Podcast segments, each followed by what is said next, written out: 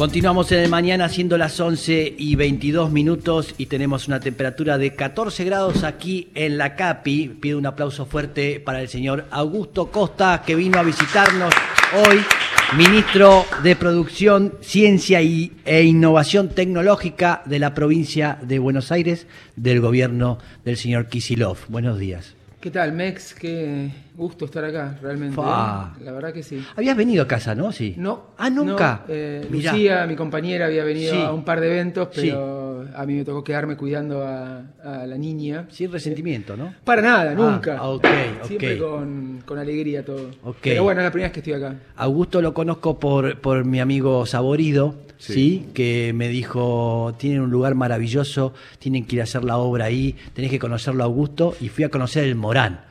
¿Sí? Morán es un centro cultural con Ana Costa, que está acá, con Mara, que manejan, y un montón de economistas, amigos de Augusto, que trabajan con Augusto, llevaron adelante este centro cultural que es increíble, que está en Villa Pueyrredón, podríamos decir, o Es agronomía. Agronomía, el barrio de agronomía. Pedro Morán y Constituyentes. Constituyente y, y Pedro Morán. Ahí está, por eso se llama el Morán a mitad de cuadra y pasa de todo en el Morán. Exacto. Sucede de todo, es increíble y ahí me enamoré de él.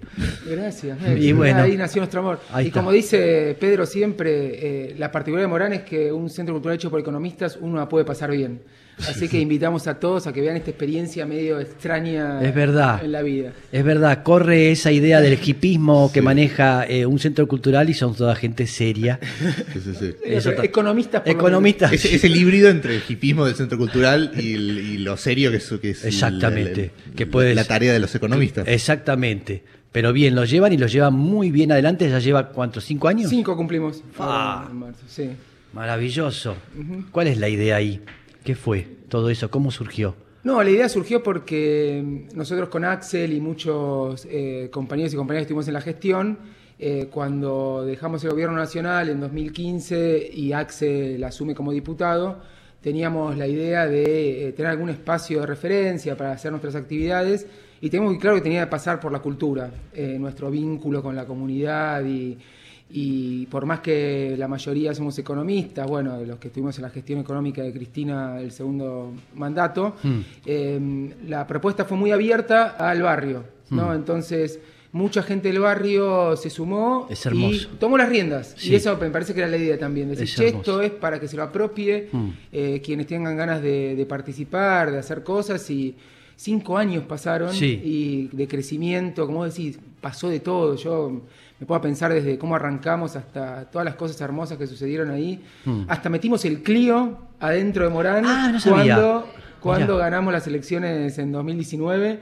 Terminamos con el Clio ahí adentro, a los bocinazos, luces y, y festejando en una noche que... Claro, porque entra justo, ¿no? Por la puerta entra el clio ahí, es, Es- un era portón. un garage, Ah, es un eso era- garage. era un Ah, taller ese. Correcto, claro, pero nunca había visto un auto adentro. y bueno, Mirá, Así que tuvimos nuestra noche de gloria con el Clio dentro de Morán. Así que si, el- si Morán recibió el Clio, puede recibir todo. fa, nos puede recibir a nosotros, Sí, quiso sí, decir sí. de alguna No, manera. el Mex, la obra Ah, que hiciste vos, sí. ahí, mi amigo Mex. Tuvimos eh, ahí un año. Tuvieron una gran este, temporada, sí. hermosa obra también, la Sí, gente muy sí, contenta. Con el- nuestro querido Marcelo Chirino este, hacíamos esa obra y gracias a ellos nos fue divinamente bien, hermosamente. Todo lo que pasa en el Morán, todo está maravilloso, increíble. hasta, perdón, Mex, dimos una charla para los cinco años de economía con Pedro, con Saborido. Sí, sí. Hicimos que Pedro hable de economía. Sí. O sea, ya niveles de, Sí. Sí. de delirio Ya no es serio lo de Ya ustedes. dejó de ser serio. Dejó de ser Ya serio. dejó de ser serio. Pero bueno, son jugadas que uno se hace, ¿sí? Ahí está. ¿Cómo estamos?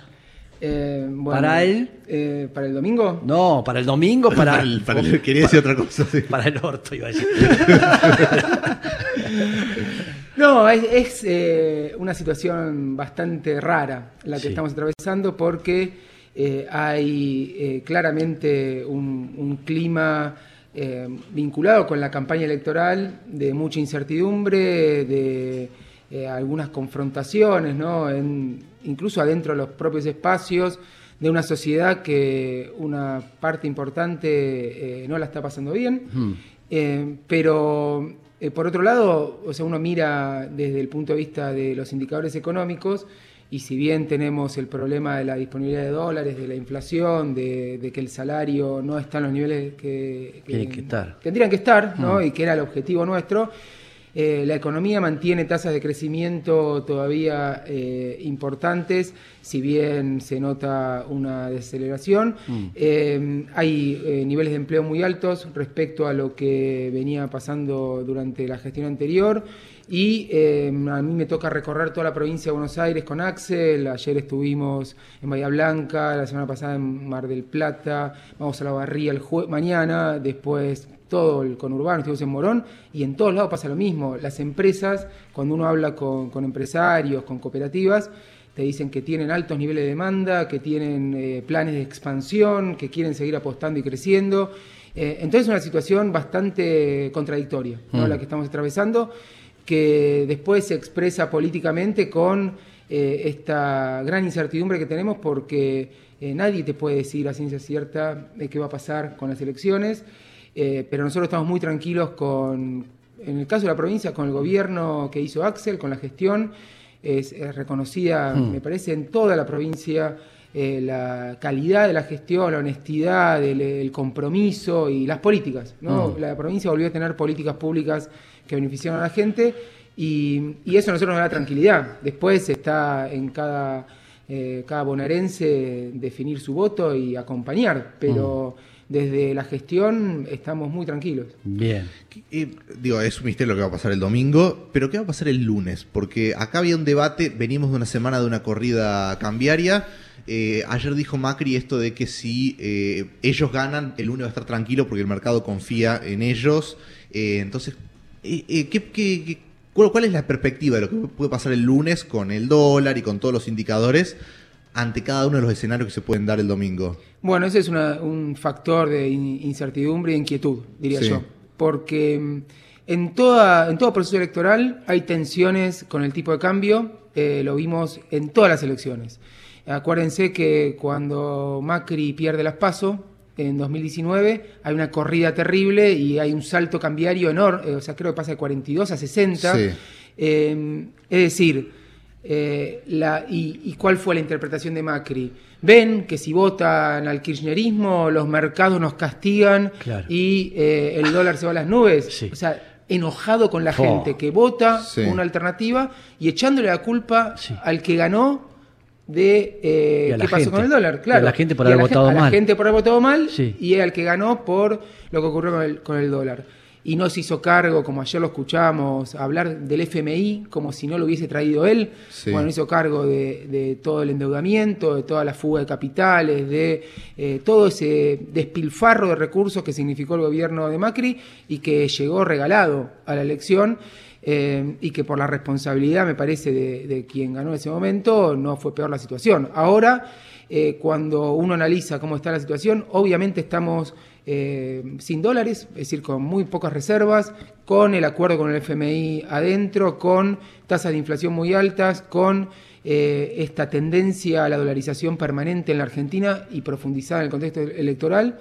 Y, y entonces lo que puede pasar no te lo puede decir nadie, Sí. porque cada vez que se mueve cualquier variable financiera, las interpretaciones pueden ir para cualquier lado. Sí. Entonces, te pregunto, ¿qué conviene? ¿Que gane la oposición o el oficialismo? Si vos decís, no, si gana la oposición, eh, el dólar se va a ir a las nubes porque este gobierno va a estar completamente eh, desacreditado y, y los mercados van a esperar que el próximo gobierno devalúe, entonces anticipan, Sí. y es al revés de lo que Total. dicen ellos, que si... Claro, es que para mí, a ver, hay una interpretación quizá digo más tradicional, que es esa, esto de, bueno, si el gobierno pierde una elección, eso genera eh, problemas a nivel macroeconómico. Pero Matías, cuando quien supuestamente Sí. ganó, te dice, voy a devaluar. Claro. ¿Entendés? Eh, pero bueno, me parece que la, la narrativa un poco de Macri es tratar de darlo a la inversa, es decir, tratar de generar miedo de un triunfo oficialista y tranquilidad de un, de un eventual triunfo opositor.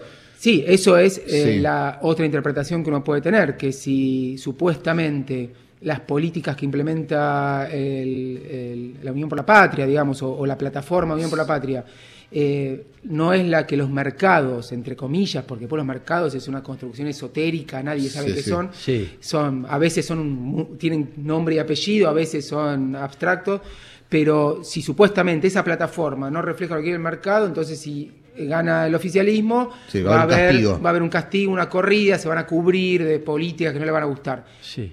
Cualquier co- cosa puede pasar. Lo que sí sabemos es que la situación es lo suficientemente eh, delicada Sí. como para que todos tengamos que tener responsabilidad. Mm. Y que cuando hay algún desequilibrio macro, algún salto del tipo de cambio en particular, eh, no la paga Macri, no la pagan los sectores acomodados, la la paga el pueblo. Claro. Sí. Entonces, eh, cuando uno ve eh, la falta de, de empatía con la gente de los sectores de la oposición, que hasta incluso parecieran querer que haya una corrida cambiaria para que el gobierno llegue peor a las elecciones, bueno, eso habla, me parece, de, de- de una concepción de la política y de, y de la responsabilidad que es la opuesta a la nuestra.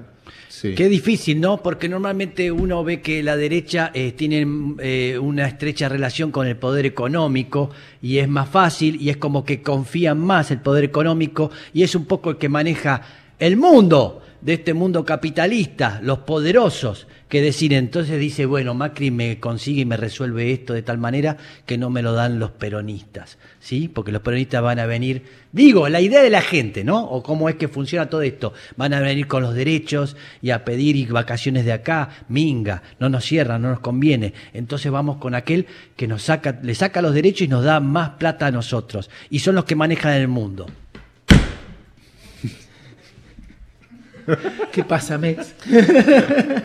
¿Qué hay de cierto en todo esto? Si es así exactamente cómo funciona. Eh, no sé si es exactamente así, que hay que el mundo está manejado por sectores poderosos que tratan de influir en todas las políticas eh, para eh, beneficiarse, eso es así, es un hecho, y que siempre hay una disputa y una determinada correlación de fuerzas donde cada uno trata de inclinar la balanza para el lado que le conviene. Nuestro gobierno, nuestros candidatos siempre van a tratar de inclinar para los sectores más vulnerables, para las mayorías populares, y eh, lo que a mí me, me hacía reflexionar lo que vos comentabas era que eh, hay en ciertos sectores eh, del poder o del empresariado una cuestión ideológica tan fuerte que muchas veces terminan afectando sus propios intereses. Por ejemplo, me cansé de hablar con empresarios que vos le decís, che, ¿cómo te fue en el gobierno de Macri?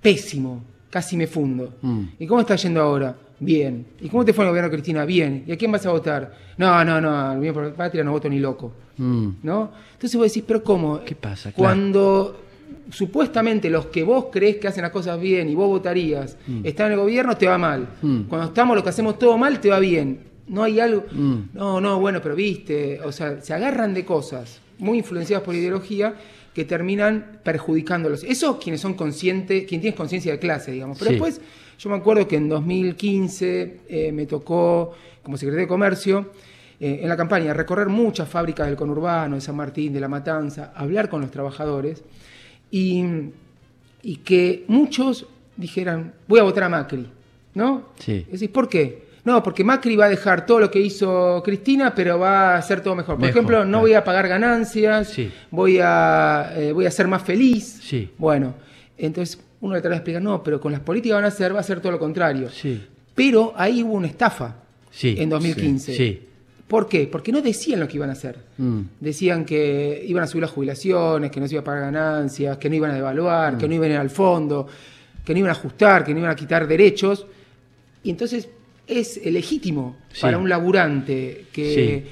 en 2015 entendía que estaba bien, pero se podía estar mejor, y venía alguien y te decía, vas a estar mejor, Sí. que lo vote. Pero ahora no están. Ahora están haciendo lo contrario. Eso. Eso es lo paradójico. Ahora están diciendo lo que van a hacer. Sí. Y ya no son Y que la vas a pasar mal, te avisan. te van a estar diciendo, la vas a pasar mal. Te voy a quitar derechos, voy a ajustar, voy a evaluar. Entonces ahora sí que realmente me parece que gran parte del desafío de, de cualquier expresión política que dentro del campo nacional popular, digamos, es eh, tratar de llegar a cada uno de los argentinos que se va a ver perjudicado por las políticas que ya no es que nosotros decimos que van a hacer, ellos dicen que van a hacer, Sí. bueno, que, que se entienda que uno puede estar enojado por muchas cosas, puede sentir que no se cumplieron sus expectativas, pero que seguro que nosotros somos la mejor alternativa y lo que está enfrente es pésimo y es malo Mm. y, y le va a hacer mucho daño al país. ¿Cómo analizan esto de eh, esta especie de gira que vimos estos últimos días de Patricia Bullrich hablando de economía y metiendo la pata eh, sistemáticamente? Una cosa que no, no sé si es que no sabe, o, pero hay una, lo que dijo del- de, de blindar la- el Banco Central, después el tema del llevar una cámara a mirar las reservas. La deflación. Eh, que ¿se, había se puede deflación. ser eh, presidente sin saber de economía o, o eso se puede resolver con equipos? ¿Cómo es el, Eh, la relación que uno tiene con esos temas cuando uno es presidente? Me parece que está buena la pregunta porque eh, eh, no- nos, ha- nos hace pensar, bueno, qué, qué perfil, qué capacidades tiene que tener un presidente y, y si no sabiendo economía, como Patricia Burrich está demostrando que no tiene idea de lo que habla en términos de economía, está en condiciones de ser presidente. Yo creo que eh, lo que tiene que hacer un presidente es formar equipos, eh, estar muy encima de todos los temas, o sea, yo soy, eh, fui parte de- del segundo gobierno de Cristina y, y Cristina no es economista, Mm. es abogada, pero la verdad que el grado de detalle, de seguimiento a los temas eh, que ella tenía, y particularmente los temas económicos, porque sabía que gran parte de, de las condiciones de vida de la gente se juegan en función de cómo va la política económica, eh, compensa cualquier falta de formación en la medida que hay compromiso, responsabilidad y, y vocación, ¿no? Por entender, por aprender, por ir siguiendo la marcha del gobierno, por, eh, no te digo tomarle lección a los funcionarios, pero sí desafiarlos para que, che, si te traigo este programa, no decir, como muchas veces Macri, no, bueno, hacelo, ¿no? Porque así un presidente no tiene que ser. Entonces, si Patricia Bullrich no tiene idea, no va a estar a- arriba de los temas y su equipo piensa aplicar las políticas que, que están hablando que van a aplicar, y va- es un problema. Ahora, eh, me parece que, que todo pasa por que quien tiene el diseño de la política po- económica tenga capacidades técnicas, que haya conducción política. Yo creo que el presidente tiene que tener conducción política, ¿no? Para decir, bueno, vamos a ir por este lado. Y teniendo en cuenta que eh, no existe una sola medida de política económica que beneficie a todos y no perjudique a alguien.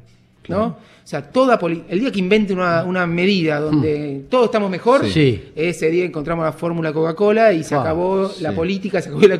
Claro. Bueno, cada vez que tomás una medida, vos estás mejor y vos estás peor. Claro. O vos estás mucho- mejor y él está igual, con lo cual en términos Sí. relativos estás mejor. Pasa mucho con la ley de alquileres eso, ¿no? Esto de, mm, digo, del problema de los alquileres, esto de pensar, bueno, alguna especie de solución cuando tenés descontentos tanto del Es que sector tenés de conflicto de intereses. Claro. O sea, toda la, la sociedad está atravesada por conflicto de intereses. O sea, entre un empleador y un empleado, entre un inquilino y el que alquila. Sí. Eh, entonces, el Estado lo que tiene que hacer es mediar en esos conflictos, encontrar equilibrios y saber que, por ejemplo, si decimos, bueno, vamos a, te- a- a tomar determinada medida para fomentar que la gente pueda alquilar mejor. Bueno, eh, no va a ser la mejor situación para, para quienes son los propietarios de las viviendas porque les estás haciendo eh, tomar decisiones que no son las que les gustaría o, o querrían Sí. tomar, y quien alquila quizás tampoco está en el mejor de los mundos. ¿no? Claro. Entonces, que encontrar un equilibrio. Eh, y fijar objetivos. Entonces, ¿cuál es el problema hoy? El acceso a la vivienda, el acceso al alquiler. Bueno, entonces mi política va a fomentar que la gente tenga más facilidades para poder alquilar. Mm. Y eso es ir en contra de quien está contento con un Airbnb, porque eso le da más rentabilidad que un alquiler mensual, regulado. Pesos. Y ahí tenés que, y te van a putear Y sí. y te van a putear. Ahora, si no te putea nadie, entonces me parece que estás eh, no- o no estás tomando decisiones No, o no, estás tomando claro, decisiones no hizo nada. y los que te putean, los que no te putean son porque son los que tienen el micrófono Sí. y eh, los estás beneficiando. Fa, bien, entrar de acuerdo, ponerse de acuerdo, difícil. Hay- Ex, hay- perdón, lo de ponerse de acuerdo, que ahora que lo mencionás, porque eh, cuando viste se dice, bueno, tenemos que hacer un consenso y ponernos todos de acuerdo. Sí. Totalmente de acuerdo con eso. Ahora, eh, muchas veces ese consenso implica que alguien que tiene capacidad, por ejemplo, una gran empresa monopólica, Mm. que porque maneja un mercado Mm. de alimentos, Sí, te fija los precios Sí. para tener la máxima rentabilidad. Mm. Y vos le decís, che, nos ponemos de acuerdo y bajás un cacho tus precios, Sí. que igual seguís ganando, pero ganás menos, Sí. así la gente está mejor. Y el empresario te va a decir, ¿por qué? ¿Por qué? De onda no lo va a hacer. Claro. Y de hecho, si hace eso, no es un buen empresario. Claro, claro, porque, Porque el empresario está para ganar cada vez más y más dinero, es lo que desea. Es que si no hace eso, no es un buen empresario. Claro. Entonces, el Estado, contra la voluntad de quienes tienen la manija, Regula. tiene que tomar medidas para evitar esos abusos. Porque Sí. estamos partiendo de una situación de abuso. Pero la peor idea, y me acuerdo que gran parte de lo- del, del planteo de Macri al principio de su gobierno era. Yo soy empresario, Mm. soy uno de ellos, Mm. Entonces me voy a sentar y voy a decir, che, dale, aflojemos Claro, un cacho. claro, y, claro. ¿Y, por qué te van a Hablamos el mismo idioma. Hablamos el mismo idioma. Claro. Y después se sintió desilusionado Sí. porque sus No colegas Sí. no lo acompañaron. De Sí. hecho, lo dijo. Dijo Claro. esto de que se sentía que, Sí. que no lo habían Traicionado acompañado. Sí. por el empresariado del cual se siente parte. Claro, porque así no Y funciona. lo forzaron a ir a los cuadernos. A los cuadernos. Bueno, pero así no funciona. Entonces, me parece que el consenso y la, y la posibilidad de transformar la, la realidad en beneficio de las mayorías Sí. implica tener eh, una base importante de sustentación de políticas Sí. que sabés que afectan intereses y cuando estás en una, una sociedad desigual, Mm. los que tienen la manija se van a enojar. Y claro que sí. Ustedes estuvieron eh, justamente en el tema de los precios cuidados, un momento que la economía este, estaba un poco difícil y apareció en la hora 12, que todo eso lo pudo este, mejorar la economía y fue muy aplaudido por mucha gente. ¿Qué pasa en este presente? Todo eso. Mira, lo que nosotros hicimos fue eh, políticas justamente para eh, evitar abusos por parte de quien eh, en una economía concentrada y desigual tiene posibilidad de quedarse con más de lo que le corresponde, simplemente porque es fuerte y es grande. Y Precios Cuidados, eh, lo que fue en ese momento fue un acuerdo voluntario para que las principales empresas del país vendan a los supermercados sus productos Sí. a un determinado precio y que los supermercados se lo venden a los consumidores a un determinado precio y en los dos eh, segmentos, digamos, hay una ganancia normal, Mm. una ganancia razonable que no sea abusiva. Eh, fue algo muy novedoso porque ese tipo de acuerdos voluntarios en general no existen, Mm. menos firmados, menos con un Estado que dice voy a garantizar que se cumplan. Y fue muy exitoso porque le permitió a mucha gente entender cuánto era razonable pagar. Mm. Porque cuando hay inflación, acá tenés un supermercado enfrente, Sí. entras ahí, te vas a encontrar con que la leche sale tanto. Si vas al almacén de acá a la vuelta, va a salir otro precio que nada que ver. Entonces, ¿cuál es el precio que uno tiene que pagar? Perdés referencia. Sí. No hay precio ya. No hay, perdés referencia de Sí, precios. sí. Entonces, terminás convalidando precios que quizás lo que suponen es una ganancia extraordinaria a quien te vende. Sí, sí. Y estás pagando de más. Si vos decís, el gobierno me garantiza que es razonable pagar 10 pesos por esto, y alguien te lo quiere vender a 15, vos decís, no, ni loco. Mm. Pero si te lo quiere vender a 11, vos decís, bueno, por un peso lo pago, ya es una decisión tuya. Sí, y sí. es una decisión consciente. Eh, cuando no tenés referencias, sin querer, haces cosas que no harías si tuvieras la información. Precio Juego fue eso. Pero fue en un contexto de eh, 20, 20 y pico por ciento de inflación Sí. lo que nos permitió introducir el programa, que se puedan hacer revisiones cada tres meses, entonces por tres meses vos sabés esto sale tanto, que nos sentemos a negociar los aumentos en función de la evolución de los costos. Cuando ya la inflación tiene tres dígitos como ahora, eh, la efectividad de esos programas es mucho menor. En dos meses ya, te- ya tenés el monto de inflación que tenías anualmente en ese momento. Exacto. Entonces ya es como dos meses de, de ahora son un año del 2014. Sí, entre dos y tres 2015. meses hoy Sí. es la inflación de todo el año eh, 2015, ponele, ¿no? Claro. Entonces, cuando la velocidad de suba de precios está tan acelerada como ahora, eh, pretender que ese programa que tiene este objetivo Sí. pueda tener la efectividad que tuvo en ese momento, eh, eh, me parece un poco ambicioso. Hay que tener el programa, el secretario de Comercio, Matías Tombolini, se junta con las empresas, negocia los precios, controla que se cumpla, pero en términos del impacto en, la- en- en el movimiento de los precios es menor y por eso necesitas todo el otro conjunto de medidas, que hoy básicamente es garantizar que vas a tener dólares. Sí. Mm. Eso es la clave hoy, porque el tipo de cambio en la Argentina tiene un impacto muy grande en los precios. Mm. Y, y como venimos con el tema del fondo, con el tema de la sequía, con el tema de, de la falta de, de disponibilidad de dólares, aparecen también las tensiones. Entonces fíjate cómo todo también va cerrando, ¿no? Es decir, tenés inflación, te faltan dólares y la corrida del tipo de cambio te retroalimenta la inflación. ¿Cómo se detiene todo eso? Bueno. ¿Cómo puede cambiar? Acá hay, me parece que hay dos, eh, dos situaciones que hay que destacar. Una, que estamos en una coyuntura muy difícil porque venimos de- del endeudamiento de Macri con el acuerdo con el fondo, que estableció un acuerdo que te obligaba a ir devaluando a medida que subían los precios, con lo cual te va retroalimentando la inflación, y em, con una sequía que le quitó a la economía 20 mil millones de dólares, que íbamos a tener este año y que hoy no existen. Entonces, en una economía donde cualquiera que gana un poco y tiene una capacidad de ahorro quiere comprar dólares, Sí. Eh, cuando te faltan 20 mil millones de dólares estás en un problema. Mm. Entonces, lo primero que hay que hacer, y es lo que está haciendo el gobierno, es encontrar un puente para cubrir estos 20 mil millones de dólares que faltaron, Sí. eh, que significa renegociar con el FMI, lo que se hizo con China con, lo- con el swap y los yuanes, que es que básicamente Sí. China te financia. Sí. Ahora con lo de Qatar ahora, para poder pagar al FMI.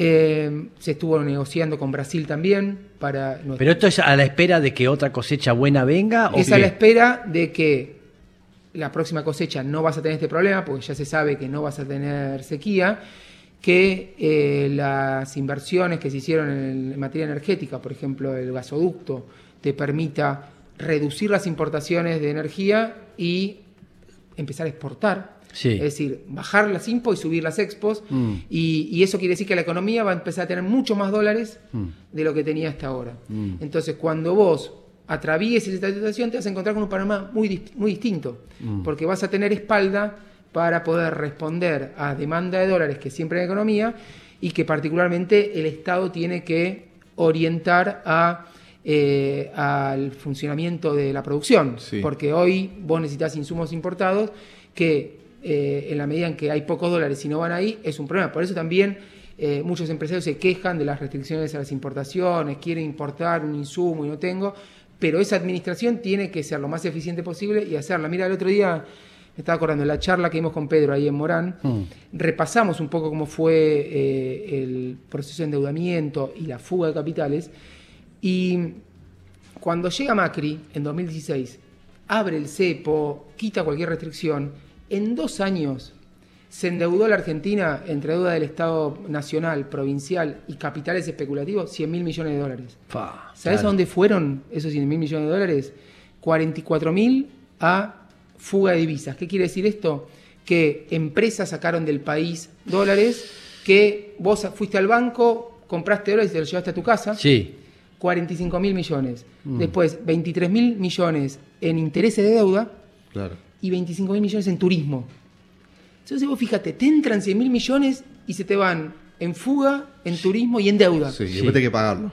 Y después tenés que pagar Claro. y, te, y te quedó la deuda. Sí. Sí. Entonces vos fíjate lo difícil que es una economía como la Argentina, con esta pulsión dolarizadora que hay, si el Estado no administra para dónde van los dólares que hay. si dejamos que cada uno haga lo que quiera, que es Sí. lo que está Macri ahora diciendo, y Bullrich, Mm. cuando dice hay que sacar el cepo, Sí. no puede ser, bueno, va a volver a pasar esto. Y Sí. más bien. Va a volver a pasar esto. Sí, pero dentro de todo, digo, en 2015 había reservas como para sacar un cepo. Encima, en ese momento, además, lo primero que hizo fue arreglar con los fondos buitres, sacar el tema del- de, de lo que era en ese momento la restricción que vos tenías para tomar crédito por el conflicto con los buitres. Ahora da la sensación de que no tenés todas esas, eh, digo, todas esas posibilidades. Es como que estás en una economía en la que no hay dólares. Ya estás endeudado. En 2015 estabas desendeudado. Mm. Eh, ¿Cómo vas, digo, Patricia Bullrich, cómo va a hacer si asume ella Dice que va a pedir para sacar plata. el cepo? Ya lo eh, dijo, se va a volver a endeudar. Claro. Lo Pero- que ella llama blindaje Sí, es claro. volver a endeudarse. Pero ¿le, le va a prestar el FMI plata? No. Para mí ni en pedo. Pero ella te tiene que Sí, decir. claro. A vos te tiene que decir que, te- Que lo va a arreglar. Tenés 30 mil pesos de ahorro por mes que te vas a poder comprar dólares. Sí. Claro. Y para eso tiene que sacar el cepo. Claro. Entonces, después no lo puede hacer. O sea, eh, sería ridículo. O sea, si ella asume el 10 de diciembre, es imposible que el 11 eh, saque el cepo. o sea, técnicamente sería una locura. Lo, lo puede Ahora, hacer, lo pero puede hacer, todo. pero las Lo puede hacer, consecuencias. pero no, no hay dólares. es- Vas Claro. a comprar dólares y no, no, no vas a tener dólares del banco que te van a... Bueno, ahí está el problema. Sí. O, en realidad, en economía, todos los desequilibrios, porque hoy decimos que hay un desequilibrio porque, porque hay más gente que quiere comprar dólares Sí. de los dólares que hay, ¿no? Mm, sí. Eh, en economía, o ajusta por cantidad o por precio. Sí. En este caso por precio, Se una supone que si no hay dólares Sí. y mucha gente quiere y está libre la venta, va a subir el precio hasta que alguien diga, che, yo a, esto, a este precio no lo pago. Claro. Ahora, ¿dónde es ese nivel? Fa. ¿Entendés? Exacto. Fa. Gracias, Augusto. ¿eh? Podemos estar hablando todo el tiempo, ¿eh? interminable se nos va el programa, pero está complicado el tema, está bastante complicado. Ni le hablé de Vélez. Ni le hablé de Vélez por, ¿no? Sí, mejor no hablemos Mejor de Vélez no. porque estamos complicados de verdad. Sí, sí, sí, está pesado. está- Pero bueno, está también fuerte. en Vélez hay elecciones este año. Sí. Estamos también armando una propuesta para salir de la situación en la que está el club, eh, una situación deportiva muy mala, institucionalmente muy mala, económicamente eh, muy dependiente de ventas Sí. y con bueno episodios de violencia Fu, con la barra brava. O sea, está, está en crisis. Sí, y, sí. y nosotros que no tenemos nada que hacer en nuestras vidas eh, y estamos Sí. aburridos, bueno, vamos Ahí a meternos está. ahí también. Qué pasión, ¿eh? ¿Eh? Meterse, Sí. qué complicado. Gracias, Augusto. No, gracias por la invitación. Bien, ¿eh? estuvimos con Muchas Augusto Costa, ¿eh? ministro de Producción, Ciencia e e Innovación Tecnológica de la provincia de Buenos Aires. Extraordinaria persona desde todo punto de vista, lo queremos mucho. Gracias, Así que gracias por estar acá, Augusto. ¿eh? Gracias por la invitación. Bien, nos vamos una tanda y ya estamos volviendo.